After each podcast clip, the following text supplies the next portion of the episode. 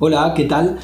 Este es un nuevo capítulo del podcast de Santiago. Soy médico psiquiatra especialista.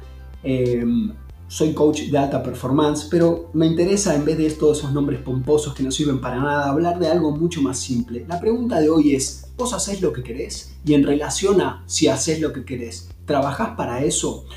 Porque esta pregunta me parece fundamental para entender si vos trabajás o no trabajás en relación a lo que te gusta. Al trabajar no me refiero a ir a trabajar, sino que le metes garra a lo que vos querés hacer, te ocupás de lo que querés hacer. Es, ¿lo haces o no lo haces? Hay gente que no lo hace y hay gente que lo hace. El asunto es si vos lo estás haciendo porque te importa el resultado, el price, o si lo haces porque te importa el proceso. Si te importa el resultado, es bastante factible que en muy poco tiempo dejes de hacerlo. Pero entonces ahí se va a generar un problema, que es el siguiente. Algo que a vos te gusta mucho hacer, lo dejas de hacer porque no obtenés el resultado, pero no porque te dejó de gustar.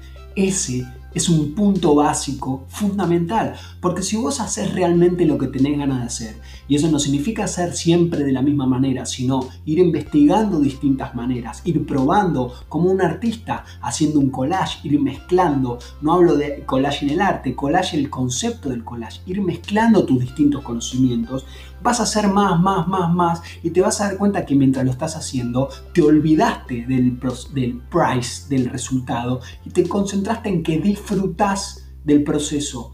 Esta es la cuestión principal, queridos amigos. Cuando vos estás disfrutando del proceso, eso es lo que contagia a otras personas para querer saber de vos. Eso es lo que da acceso a la gente, acceso a que se comuniquen con vos. Cuando uno va a ver un recital de música, por ejemplo, una de las cosas que más le gusta, además de las canciones que le gusta, es estar rodeado de gente que le gusta las mismas cosas, pero especialmente cuando ve a los artistas que están disfrutando en vivo. Está bien, uno puede decir, claro, ellos están disfrutando porque ya tienen más de 600 mil personas que los siguen o millones y millones de dólares vendidos en discos. No importa, porque cuando no tenían millones de discos vendidos, y ahora estoy pensando en Metallica mientras hablo de esto, iban a tocar a lugares donde había 600 personas. Y ellos no necesariamente estaban sonriendo en ese momento porque por ahí se escabiaban mucho tomaban mucho alcohol, entonces no podían disfrutarlo tanto. Ahora, cuando uno va a ver un recital y percibe cómo las personas que están demostrando eso se están divirtiendo no solo individualmente, sino como grupo, es entonces que conectan de una manera que no necesita cables, que no necesita wifi, que no necesita teléfonos, nada. Es la alegría que genera en uno ver la alegría que están teniendo los otros individualmente y compartiéndolo como grupo para generarnos a su vez alegría. Eso nos genera alegría que hace que gritemos y a ellos les genera más alegría. ¿Se entiende esto?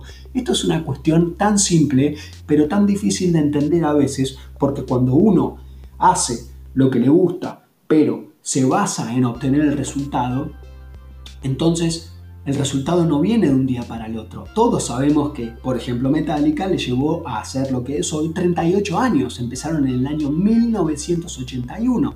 Entonces, hay gente que hace videos y que hace contenido y que expresa sus opiniones libremente, sin tener problema, hace tres años, por ejemplo hace tres años y nadie lo sigue, pero en algún momento eso va a pasar. Pero tres años es un montón, a diferencia de decir lo probé tres, cuatro semanas y no lo hice más. Entonces, lo puntual es, haciendo lo que vos haces, ¿te sentís cómodo compartiendo tu opinión?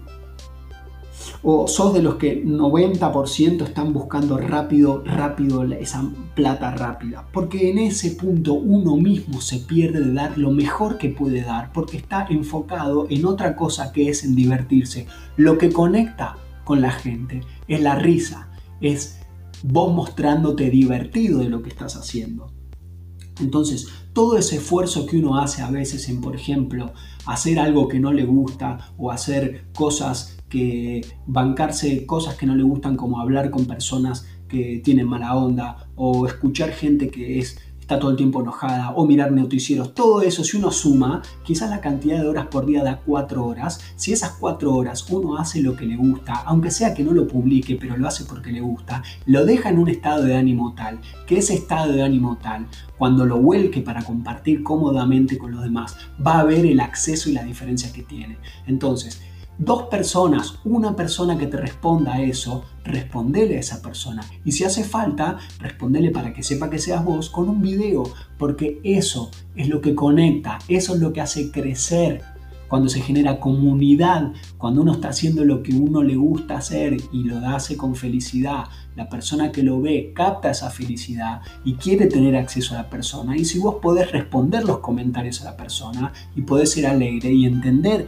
que es así como se construye a lo largo del tiempo, entonces estás en el buen camino. Que tengan un lindo día, 23 de junio de 2020. Les mando un abrazo grande y adelante.